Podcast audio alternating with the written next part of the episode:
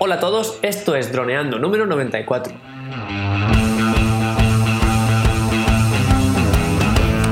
Bienvenidos a este viernes 21 de diciembre al podcast de temática dron en el que aprenderás a ganar dinero con tu dron.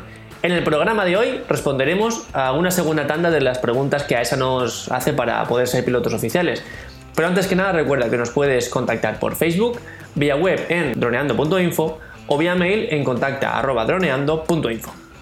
Un día más, aquí estamos. Yo soy Cayetano Solano, vuestro piloto de drones favorito. Y aquí tengo a mi amigo y compañero Dani Durán, nuestro especialista web y en proyectos digitales. Hola Dani, ¿qué tal la semana? Hola Calle. Pues nada, pues aquí pasando frío en Barcelona. Mm. Tengo los pies congelados. y nada, pues ya estamos a punto de, caramelo, ya viene Navidad, ¿no? Mm. y nada, preparando ya la lista de los Reyes Magos para ver si me traen un buen cacharro y, para volar por ahí, bien alto, para, para grabar ahí buena, la playa, la sierra. Pero bueno, lo primero, eso, hacernos profesionales para poder cobrar, que yo ante todo me gustan los hobbies, pero si puedo ganar dinero, mejor. Así puedo hacer algún vídeo y vendérselo a alguien. O simplemente pues ir a grabar por ahí y luego pues mezclarlo con algún vídeo que tenga. Por ejemplo, al Catani, al restaurante, hacer algún vídeo estaría guay, ¿no? Pues sí, estaría bien. de estos. Así que entre para ver todo el restaurante y toda la sierra y luego el mar. Estaría guay. Y nada, pues voy a preguntarte a ver las preguntas, ¿no? Yo leo la pregunta y tú contestas o así y luego la comentamos o cómo. Sí, excepto algunas que hay por en medio que simplemente quiero comentar que son como muy reiterativas. 19, 20, 21. Las demás sí, si quieres, sí. Bueno, y antes que nada comentar que esta es una segunda tanda. La primera ya la hicimos en, en el programa 86.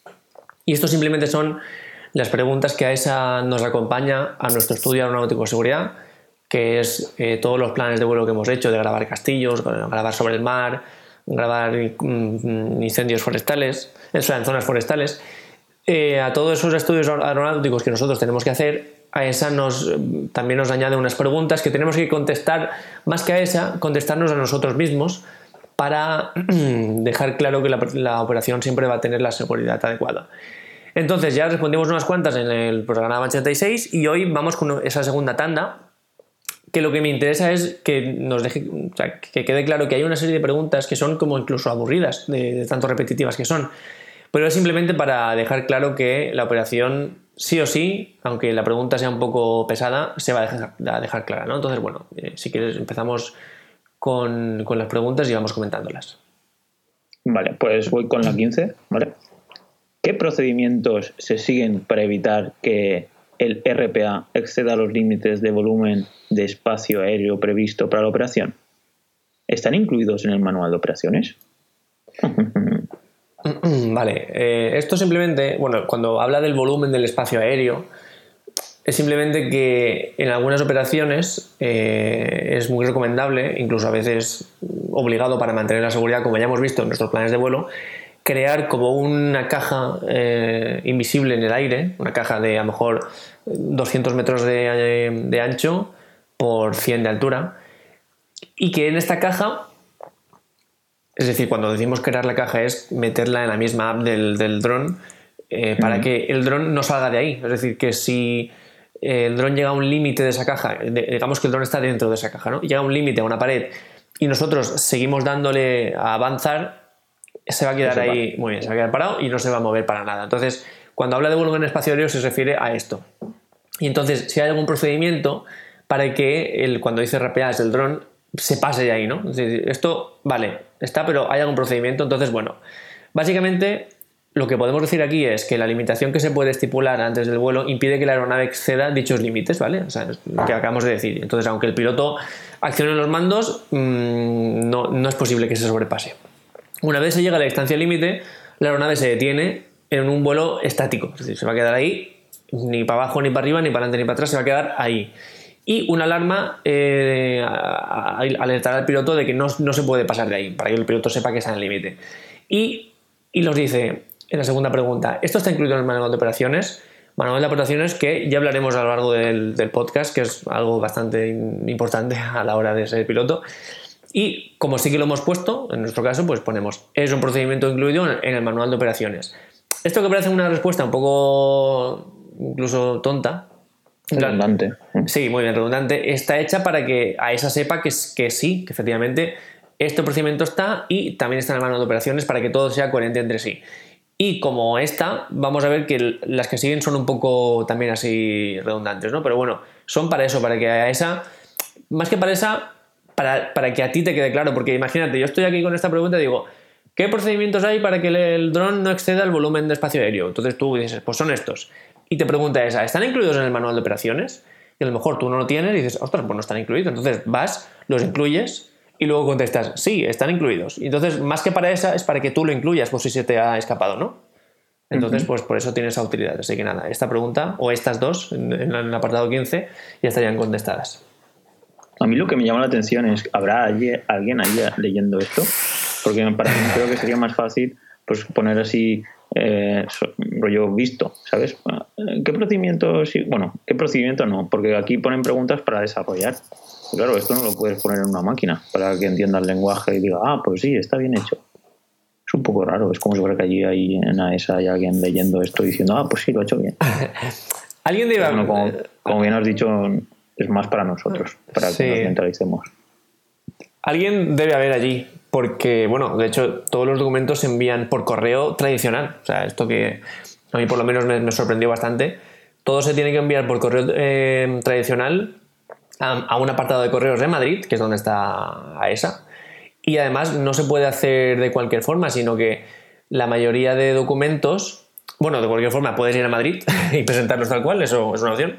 Pero si no te si estás vives lejos de allí y no te quieres y quieres enviarlo, tienes que ir a una oficina de proximidad que mucha gente llama PROP, que suelen estar en ciudades medianas y que es como un anexo del gobierno en estas ciudades y sirven para enviar documentos de forma que no es simplemente enviarlo por correo y ya está, porque claro, por correo lo, puede enviar cualquiera. Es, lo que tienes que hacer es ir a esa oficina con tus documentos, que algunos tienen que ser eh, originales y otras copias, y con tu DNI para decir yo soy el que lo está enviando, para que ellos vean que la persona que lo envía es la que va directamente al prop. Y muchos de esos documentos, perdón, muchas de esas copias de los originales, por ejemplo, copia de tu certificado de piloto, copia de tu certificado médico, copia de, tu, de todos tus títulos como piloto. Todo eso hay que enviar una copia, pero no una copia cualquiera, sino una copia compulsada. Esto también me resulta un poco curioso hoy en día, pero bueno, se sigue haciendo. Y es simplemente ir a esta oficina de proximidad con el original y la copia. Se lo tienes que enseñar al funcionario. El funcionario tiene que dedicar unos segundos a mirar uno y otro y decir, efectivamente, esto es una copia de este original, y entonces la compulsa, o sea, pone un cuño Em, confirmando que es una copia del, original y entonces eso junto con tu DNI ya se lo puede enviar a, esa. Mira. Así pues que es un poco de chiste, pero... Pues bueno, volvemos al siglo XIV, pero no pasa nada. Cuando los aviones iban a pedales. Entonces, por eso te preguntas, eh, ¿habrá alguien allí? Pues es que seguramente sí que haya, porque claro, si el procedimiento es este. Otra cosa es el, caso que le haga o, lo que se fije en las preguntas, pero posiblemente haya una persona ahí encargada de abrir cartas y leerlas. Eso. Pero bueno. Pero bueno, supongo que llegará un momento que todo eso se automatizará. Mm. Y habrá una aplicación móvil donde te saldrá ahí el formulario. ¿Has hecho esto? ¿Has hecho mm, aquello? Bueno, antes de volar, ten en cuenta esto. Eh, borracho? El, gran, avance que se hizo es que, eh, digamos que se llegó a un punto en el que se dejó de enviar todo en papel y podías enviar eh, una parte en un CD. Es decir, copias compulsadas y eso sí que tenía que estar en papel, pero por ejemplo, manual de operaciones, estudiar un de seguridad, podías meterlo en un CD y ese CD dentro del sobre. Eso es el gran avance. Bueno, un CD. Yo no, sé, yo no tengo ni grabadora CD. ¿no? ya, desde que tengo el MacBook Air, hace cinco años no tengo grabadora de CD. Pues esa es la gran diferencia, porque claro, es muy mucho hay mucha diferencia entre meter un CD y enviarlo por correo tradicional a enviar un mail. Claro. Ya, claro. Pues bueno, vamos a pasar de preguntas, si no, aquí vamos a estar aquí burlándonos de esa hasta, hasta mañana. Eh, porque es que al final es que esto es de cachondeo. Eh, ah, está previsto realizar el estudio de la situación meteorológica. Bueno, estoy empezando la pregunta 16, ¿eh? Quien se haya despistado.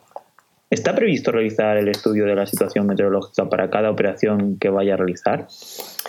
Esa pregunta podría ser incluso un poco estúpida, ¿no?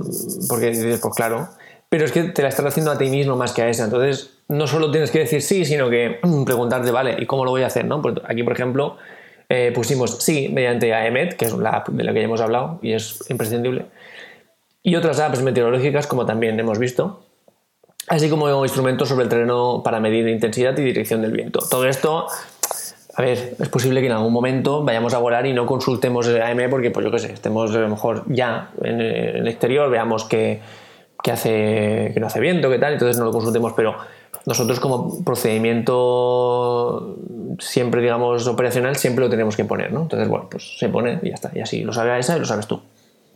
Bueno, respecto a las apps, en el episodio 66 tenemos un resumen de todas las apps, por si queréis ir a verlo allí. Porque claro, aquí puedo empezar a decir todos los episodios donde hay apps, pero lo mejor vais allí y lo miráis. Porque ahí está el tiempo de Amet, Icarus y Google Now. Había bastantes. Uber también para el clima. ¿no?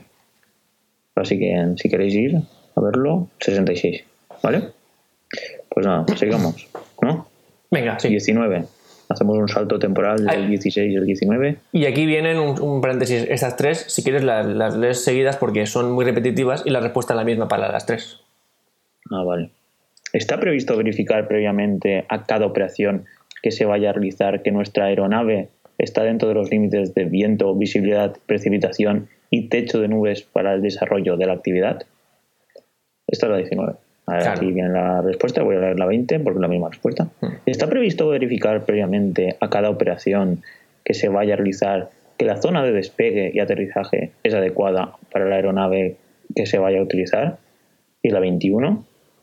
¿Está previsto realizar antes de cada vuelo o para cada configuración de la aeronave que se vaya a utilizar la verificación de que el peso y la posición del centro de gravedad están dentro de los límites establecidos por el fabricante? ¿Y cuál es la respuesta, Caetano? La respuesta es sí.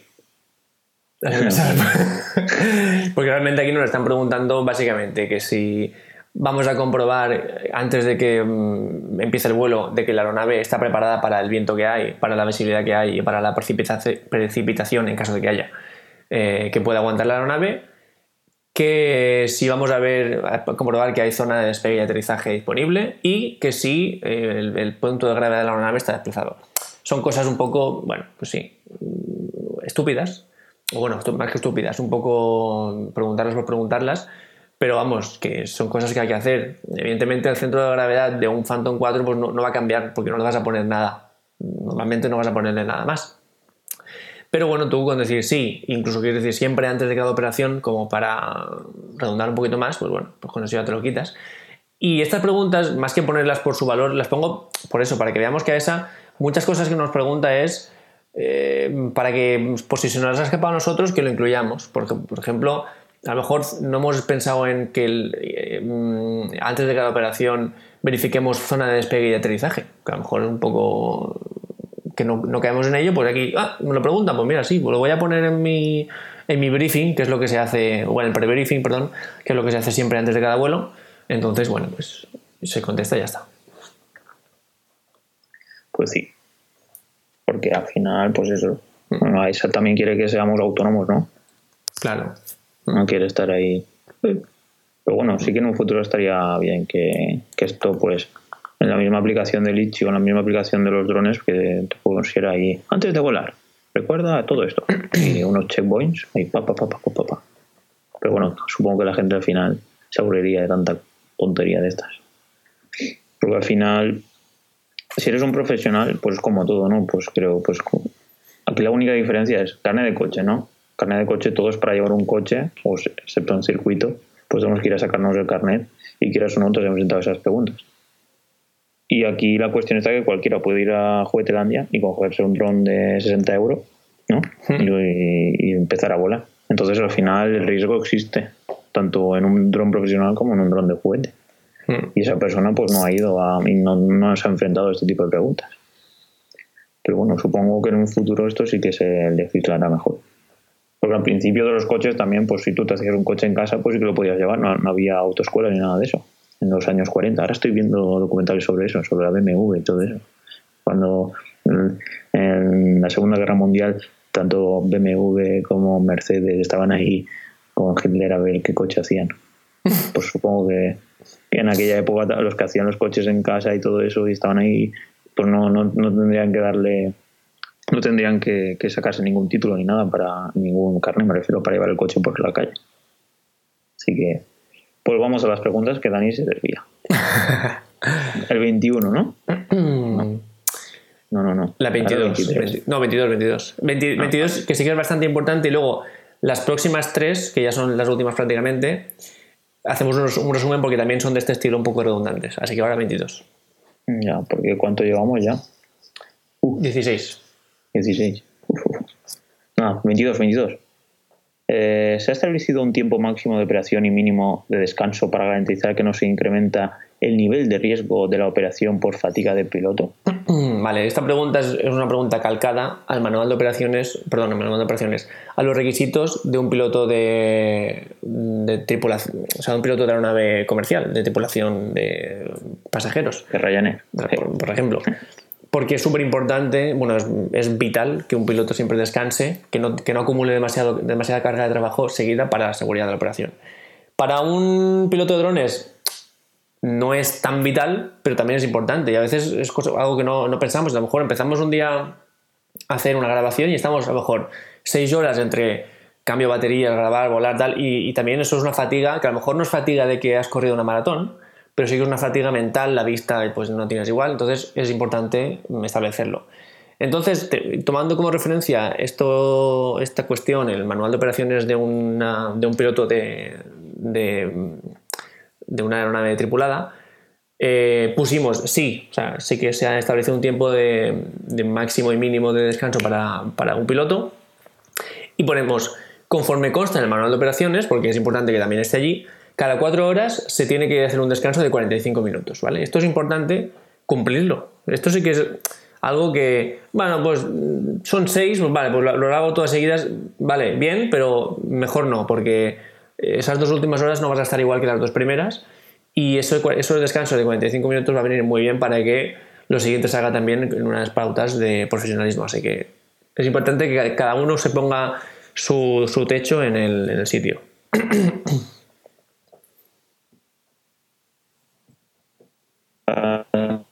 ¿Los 45 o descansas más?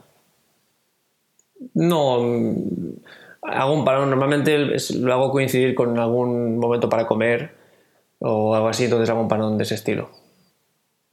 Pues bueno, pasamos a 23. Sí.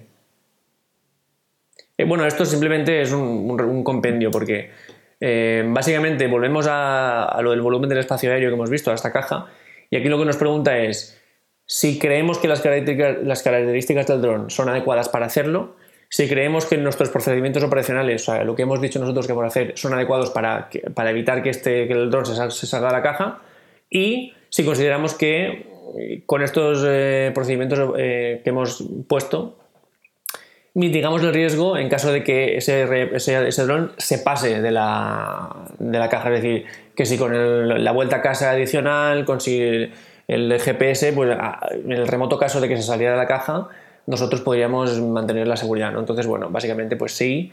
Eh, explicamos un poco lo que ya hemos dicho. Mediante el software, pues, eh, pues haces el, la caja, una vez de la caja llega al límite, el dron se queda en vuelo estático. En caso de salir, que es muy remoto, seguiríamos manteniendo el control porque seguiríamos teniendo vuelta a casa, todo eso. Entonces, eh, básicamente dejarlo, dejarlo claro, simplemente eso.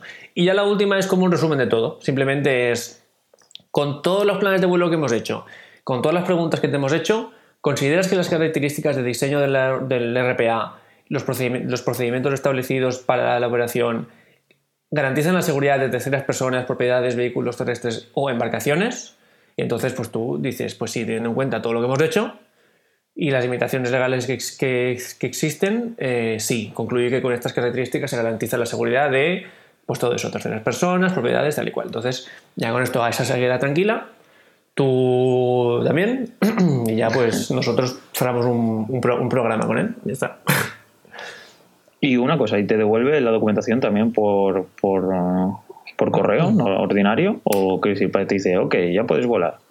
¿O cómo funciona eso? ¿Te envían una tarjeta de piloto de dron profesional o algo así? No, te, ¿Es a esa? te envían. Te envían un mail con los, con los documentos sellados el día que los reciben. Al principio, porque tú tienes que hacer dos envíos. Entonces, en, en la- en el primer envío te envían un documento, o sea, un mail con los documentos sellados como que han llegado. Lo que no recuerdo ahora mismo es luego, porque luego ya las, las siguientes señales, una vez envías el, el segundo envío, la señal de que todo ha ido bien es que apareces en la lista de AESA como piloto. Lo que no recuerdo ahora es si ellos te devuelven el correo, que me suena que no, pero no estoy seguro, con toda la documentación de papel y tal. Creo que no. Pero un correo sí que te envían, como que ya ha llegado todo. Y sobre todo te envían finalmente el documento A1 y el A2, que es el más importante que tú tienes que mostrar en caso de que alguien te lo pida. Algún, perdón, alguien no. En caso de que algún agente de AESA te lo pida o, o Guardia Civil de Policía, en el que pone la- las operaciones para la que- la que- las que tú estás, em, digamos, autorizado, con el puño de AESA de que sí, eso es así. Ujú. Eso sí que lo tienes. Así que nada. Pero bueno, eso está bien porque por lo menos enseguida te enteras. No tienes que también recibir una carta ni nada de eso. Claro. Así que Pues nada, nada, nos despedimos. venga. Pues nada, chicos, espero que estéis, pues eso, aprendiendo muchísimo con, con estas preguntas y cómo poder, pues eso, enfrentarse a ella. Y nada, nos veríamos el lunes, ¿no? Con trucos para editar nuestros vídeos. Y nada, espero que este fin de descanséis, que apoyéis mucho vuestros drones y pasar un buen fin de semana. Un saludo. Chao.